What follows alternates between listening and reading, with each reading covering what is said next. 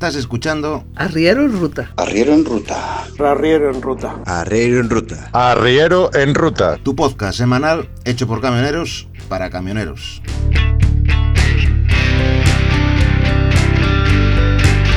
Arrancamos.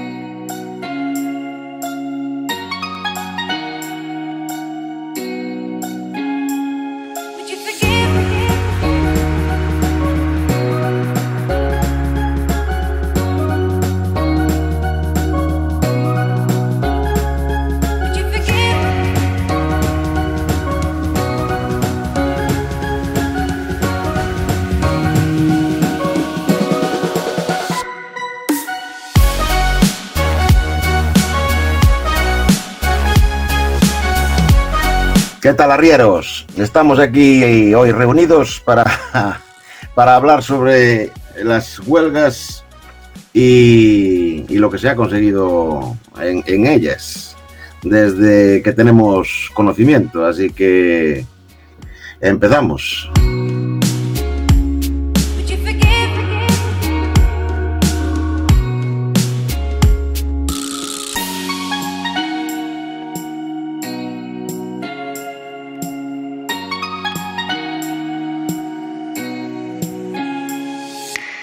Bueno, Buenas y el... noches. Muy buenas noches, Ricardo. El tema es que hace un par de semanas o así me, me hicieron, o sea, me invitaron a participar en un, en un canal de, de YouTube y la gente que, que me invitó, el canal de Quintuple, que os recomiendo a todos que, que lo, que lo visitéis y que lo, que lo vayáis a darle un, un like a sus vídeos y tal, pues no son gente joven, vamos, son gente joven que no, no están enterados, por ejemplo, de las huelgas que había habido hace muchos años y de otras cosas, del transporte. Entonces hablamos ahí un poco del transporte, pero claro, solamente a partir del 2008 prácticamente es donde ellos, donde ellos más conocen. Y yo, pensando en esto, me, me acuerdo de... Antes de empezar yo a conducir, ya había habido alguna, alguna huelga, en los años 85 por ahí. Y, y luego hubo otras, otras huelgas muy salvajes, muy salvajes. Entonces, pues, no sé, Ricardo, ¿tú qué, cuál fue la primera huelga que recuerdas del transporte? Yo que te escuché en el canal ese, ganas de huelga, ¿eh? Está la gente alterada, ¿eh? Tienen ganas, tienen ganas. Vamos, que yo me acuerde así la más seria, más seria, ya hace años, ya hace años. No sé si sería la del 2008 que tú dices, pero bueno, es la que más eh, conseguimos parar y bueno, supongo que por eso ya no han vuelto a ver más huelgas, ¿no? Por lo menos huelgas serias que después de todo lo que se trató, pues, pues sí, conseguimos parar, pero no conseguimos que, digamos, lo que habíamos negociado se, después se plasmase en la realidad. O por lo menos esa es la sensación que me quedó. Sí, no, yo es que, a ver, eh, la memoria, mi memoria ya es frágil también y, y me falla mucho, entonces tuve que andar buscando por aquí, por internet, las huelgas anteriores que había habido y, yo recuerdo una del año, esta que tengo aquí es del año 90. Claro, efectivamente, cuando yo empecé, cuando vine de la mili y empecé a trabajar ya de camionero, pero solo porque antes había trabajado ya sin carnet y con los camiones de mi padre, pero, pero siempre acompañado. Y, y me acuerdo de esta, ¿eh? que, que fue muy salvaje, porque el jefe me mandaba, me mandaba a salir de viaje y, y bueno, claro, tuve que salir de viaje. Y recuerdo llegar allí a, un restaurante que había entre Astorga y, y La Bañeza. Y estar todo el mostrador del bar todo ensangrentado porque acababan de llevar en una ambulancia a un chofer, a un chofer francés que le habían abierto la cabeza con una, con una pedrada. Bueno, pues en esa huelga se pedía, se pedía que no subiera el gasoil, tú fíjate, de 58 pesetas, 58 pesetas a 71,80 pesetas. ¿eh? Mira lo que está ahora el, gasoil, el precio del, gasoil y lo que consumían los camiones de aquella.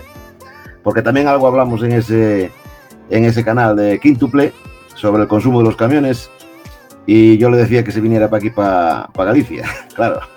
Yo me acuerdo de llevar las cuentas a mi padre y andaban el, el camión en un consumo de un 52%. Aquel Pegaso, el, Tecno 360. Claro, un 52% de consumo de gasoil a 58 pesetas, pasar a 71 pesetas, pues era eh, devastador para, para, los transportistas de aquella época. Bueno, yo entonces vivía en Cataluña, trabajaba en Cataluña, también estaba de autónomo entonces. Y recuerdo aquella negociación que se hizo y bueno, conseguimos parar el puerto. Eh, no sé, el caso es que conseguimos bastante, estuvimos una semana, prácticamente una semana parada, parados. Pero bueno, al final se acordó de subir las tarifas un 10%. Yo me acuerdo que, que sobre todo eso, ¿no? De que se subiese la tarifa un 10%. Bueno, yo al día siguiente fui a la empresa para la que trabajaba, ¿no? Y bueno, pues eh, reclamé de que a partir de la fecha, pues que es lo que se había acordado. Oye, ayer tú escuchaste que el acuerdo ha llegado, es un 10%. Y bueno, pues aquel hombre delante mío, pues llamó a una de las fábricas que más cargábamos, allí en la zona de Montornes del Vallés. Llamó al que parece ser que le daba la faena, que bueno, por lo que él me contó, era uno de los que había estado en la mesa de, negociaciones que representaba los transportes especiales, no, perdona, de materias peligrosas. ¿eh? Y bueno, delante mío le dijo que bueno, eso ya sabes, que tal, que esto, que sea tal. Yo creo que era septiembre o, así. Bueno, yo le dije aquel hombre, digo, bueno, mira, esto no, yo entiendo que automático va a ser difícil, si para Navidades no han subido las tarifas, pues, pues yo me buscaré otra agencia o otro que me dé faena porque a los precios que estamos trabajando, porque ha subido el coste de la vida, los gastos, y entiende que a estos precios pues no, no me interesa. Vale, vale. Y así quedó. Así quedó que, vamos, que para el año siguiente ya estaba trabajando en otra empresa. O sea que fíjate, y bueno, bueno, te digo más, a la siguiente empresa estuve trabajando y, y me fui porque no querían pagarme la, autopista alemana. Es decir, fue cuando comenzaron a cobrar las autopistas alemanas y me dijeron que no, que al mismo precio. Y también me tuve que ir. Eh, veo que, el principal problema que yo veía entonces, que yo entonces estaba asociado, ¿no? Es que los compañeros de, de la asociación, ya no te digo los de fuera de la asociación, pues tampoco había mucha voluntad de moverse, ¿no? No sé si es que ganaban mucho dinero o, o, o, o no sé, o vivían muy bien. Yo nunca lo entendí. Yo desde entonces, ya cuando dejé de ser autónomo, ya me puse a trabajar de empleado y desde entonces vamos, que no, que todo ese espíritu revolucionario ya se me ha pasado. Probablemente por eso ahora hay pocas huelgas, porque como somos todos ya tan mayores, pues falta ese empuje. ¿No te parece? Sí, yo creo que sí. Yo creo que cuando éramos jóvenes éramos más rabiosos. Pues tú fíjate lo que se pedía en, en esa huelga, que era eh, la, la, subida de las tarifas, claro, lo que tú decías. Lo que tú decías y se llegó a una acuerdo, según leo por aquí, porque ya, ya te digo, yo empezaba de chofer y tampoco estaba, sabía que había huelga, pero tampoco sabía lo que reivindicaban, porque todas estas huelgas, hay que, hay que decirlo, todas estas huelgas no son huelgas. La huelga propiamente dicha es eh, la protesta de un trabajador hacia una empresa. Y estas no son huelgas, son paros eh, patronales, digamos. Son paros patronales que realizan para reivindicar pues algo, porque el colectivo de transporte en, España eh, es casi un 80%, pues, exactamente no, no, no sé el porcentaje, pero andará por ahí, un 80% de autónomos y el otro 20% de grandes empresas. Y, claro, funcionan casi como, como trabajadores. Entonces le, llamamos huelga de transporte, pero la realidad es que son paros patronales. Bueno, pues en esto se pedía eh, aumento de tarifas. Se, se, llegó a alcanzar un acuerdo de un 4,5% y revisable con el precio del gasoil. Tú fíjate, esto me suena a lo mismo que están, que llevan eh, tiempo pidiendo ahora, en esta década y en este siglo XXI, las asociaciones CTM, FENADILMER. Aumento de tarifas revisable con el, el precio del gasoil, que es lo que están pidiendo ahora, que se revise eh, las tarifas y que suban acordes al precio del combustible.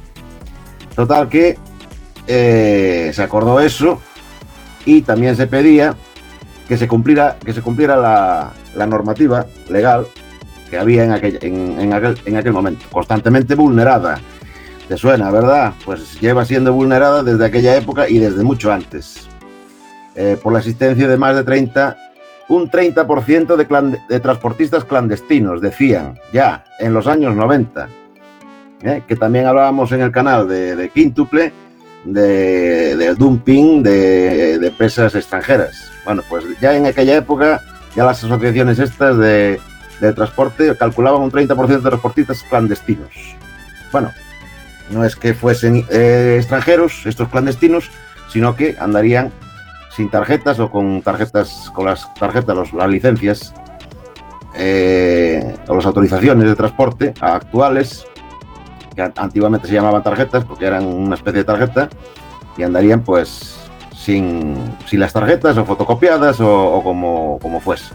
Aquella la verdad es que eh, extranjeros no había muchos. Portugueses sí, pero porque Portugal siempre estuvo aquí al lado de España y siempre hubo mucho portugués en España, pero luego otros extranjeros no. Eh, la huelga estaba convocada, convocada por 28 asociaciones. Un 60% del transporte. O sea que en, en, en varias comunidades autónomas. Bueno, pues esto era una, una de, las, de las primeras huelgas que yo he sufrido. Y me suena mucho las reivindicaciones que ya se pedían en, en aquella época con las, de, con las de hoy en día. Luego, eh, la más famosa y la última que, que, yo he conocido así es la que tú decías, Ricardo, la del 2008, que estaba convocada por una, que no era una asociación de transporte, era una plataforma para la defensa del sector del transporte de mercancías por carretera. Fue una plataforma que se formó expresamente para, para hacer una huelga y reivindicar, eh, y así fue de, de, de, sopetón. Y esa tuvo mucha repercusión también. ¿Te acuerdas de esta, de, del 2008? Venga, a mí en el 2008 no me suena, Mario. En el 2008 fue cuando entramos en crisis, ¿no? Fue cuando la crisis de la grande, grande última que pasamos, ¿no? Estoy estoy equivocado. Yo creo que no hubo ninguna huelga en el 2008. Pues si es que estaban cerrando todas las empresas, ya no solo de transporte, de cualquier. Fue cuando cayó la construcción y todo, ¿no? Sí, pues. En la, eh, sí, en el 2008, exactamente, fue cuando. Entonces, esta. Eh, ¿Cuándo fue? En 2005, 7 de junio. Estoy mirando aquí, pero no lo encuentro la, el año el año 2005. 2005 fue, me parece, la que estamos hablando de, de, la plataforma del transporte, que fue también bastante salvaje. Sí, debe ser esta, de aquí, en, en 2005.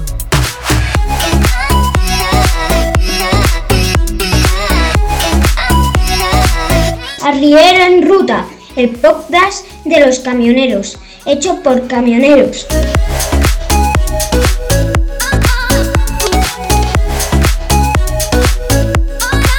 Que tú dices, creo recordar que, que sí, fue bastante fuerte. Bueno, ¿sabes?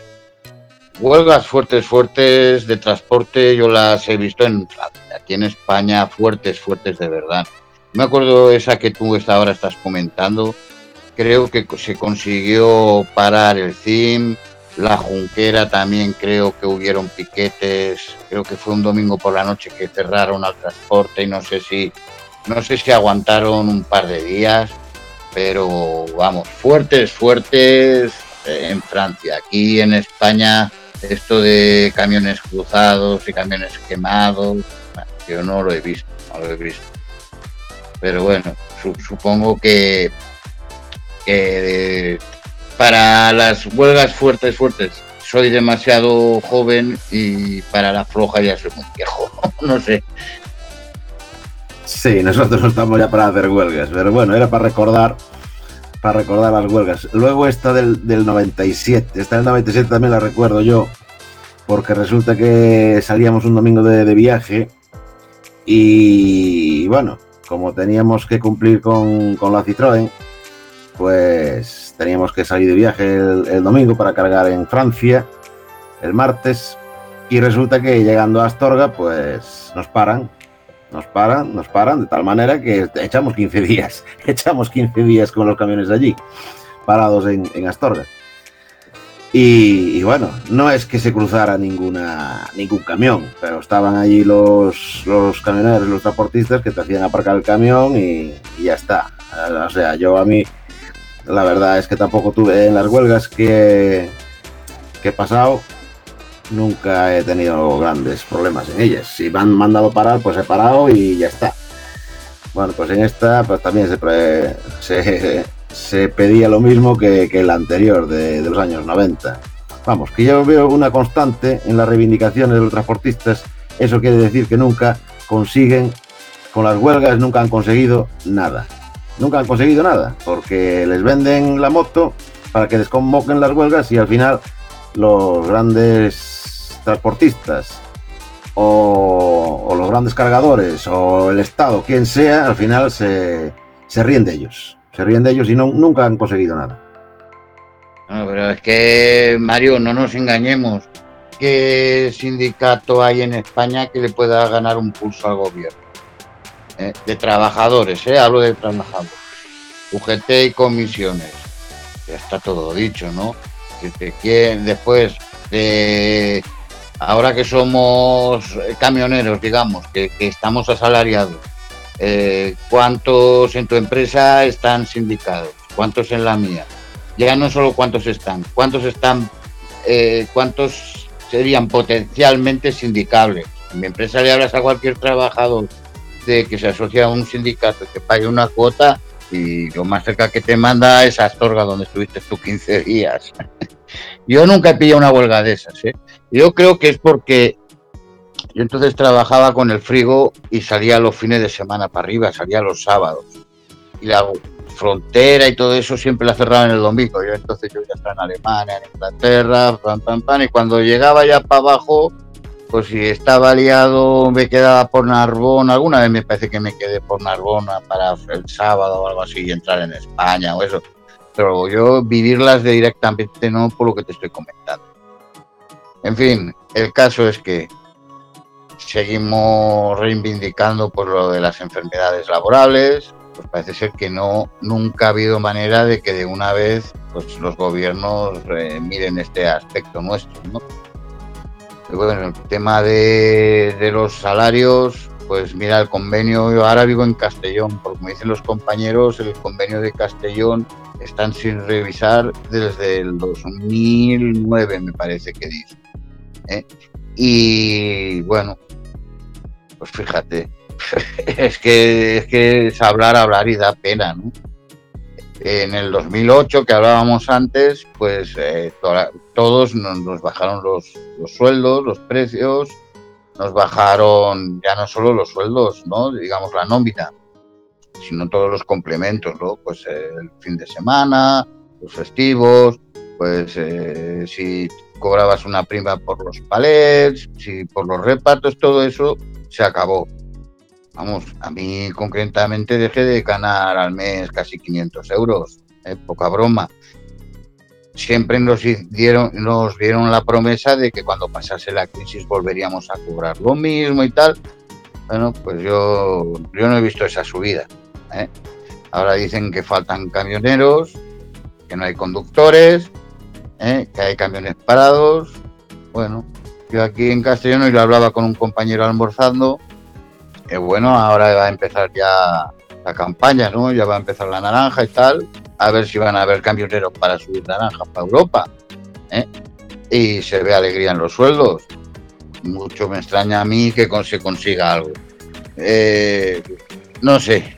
Y la verdad, creo que ya estamos mayores y mientras que no haya aquí una revolución, gente más joven con más empeño, pues bueno, seguiremos seguiremos buscando la edad de jubilación y el que venga detrás que arre.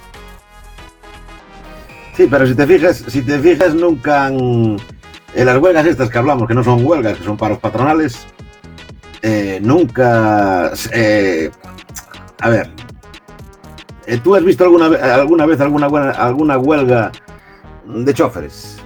Porque a nivel general, a nivel nacional me refiero, porque yo no, conozco ninguna huelga de, huelga de choferes. Cuando la hacían o cuando tienen hecho estas, estos paros patronales, también nos decían que era porque pedían la jubilación, porque pedían el aumento de convenios y nos vendían la moto para que participáramos los choferes en las huelgas. O sea, que los, los choferes hiciéramos de, de piquetes para los, para los empresarios.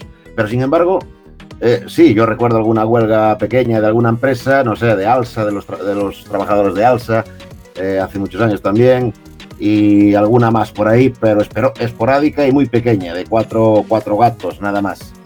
Pero, eh, ¿tú recuerdas alguna, alguna huelga de lo que son trabajadores? Porque yo, ya te digo, en estas huelgas, en estos paros patronales, siempre nos utilizaron a los, a los choferes como carne de cañón para hacer de, piquetes para parar los camiones, los, los autónomos y los transportistas.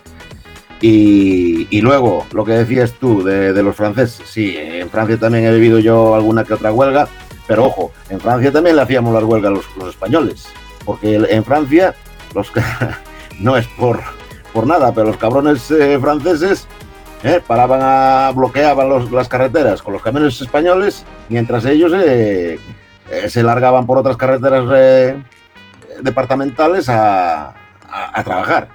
Y mientras tanto, las carreteras principales, como me acuerdo una huelga que también echaran una semana o dos semanas allí en Burdeos, cortando las entradas y salidas de Burdeos, pero todos los, camiones españoles utilizaban a los camiones españoles para bloquear las carreteras. ¿Tú recuerdas alguna, alguna huelga de choferes, Ricardo? Porque yo no. No, no, en España no, en España no. Si no hay sindicatos de, de choferes, ¿hay algún sindicato? Claro, por lo que estén afiliados a lo mejor a UGT o a... Pero es que además eh, eh, el, transporte español, ¿cuántos, ¿cuántas empresas de transporte grandes? ¿Cuántas? Sea, hay contados con la, con la palma de la mano, no hay tantas porque después las grandes empresas que dicen ellas el transporte y tal, después todas sus flotas son de autónomos.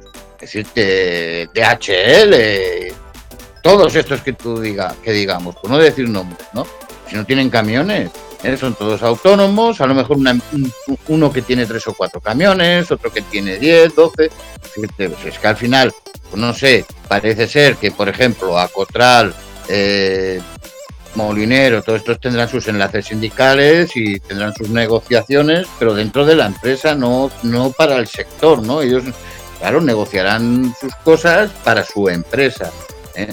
pero en el resto, pues si yo trabajo para una empresa de, 40 camiones y, la mitad no son ni españoles, pues es que es difícil, con, con esto es difícil.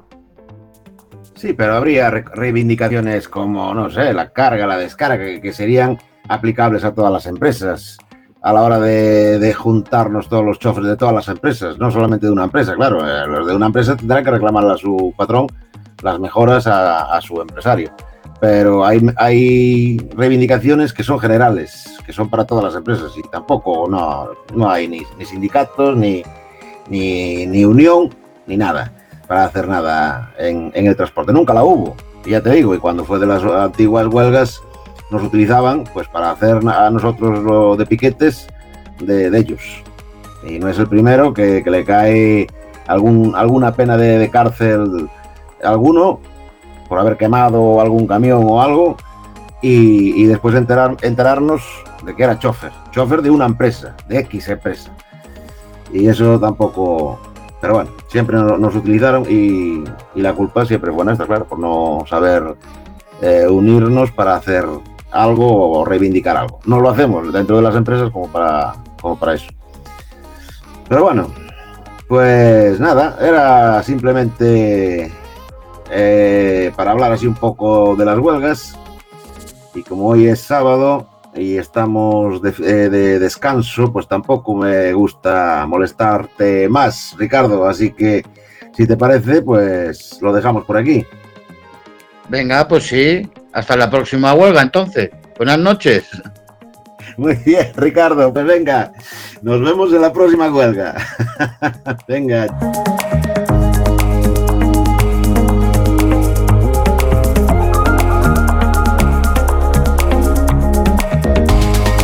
Bueno, pues esta era la conversación que teníamos entre Ricardo y yo para recordar las huelgas que habíamos eh, pasado. Y, nada más. Hasta aquí el podcast de esta semana. Eh, os recordamos dónde nos podéis encontrar en las redes sociales, siempre buscándonos por Arriero en Ruta y en el Telegram buscando el grupo Arriero en Ruta, donde podéis interactuar con nosotros y, eso. Y, los podcasts los colgamos como siempre en la página web en arrieroenruta.sorro.es. También en Ivos, claro, por supuesto. Y en todas las plataformas de, de podcast. Nada más, hasta aquí el podcast de esta semana. Repito, un saludo y nos vemos en el próximo podcast. Adiós. Chao, guay.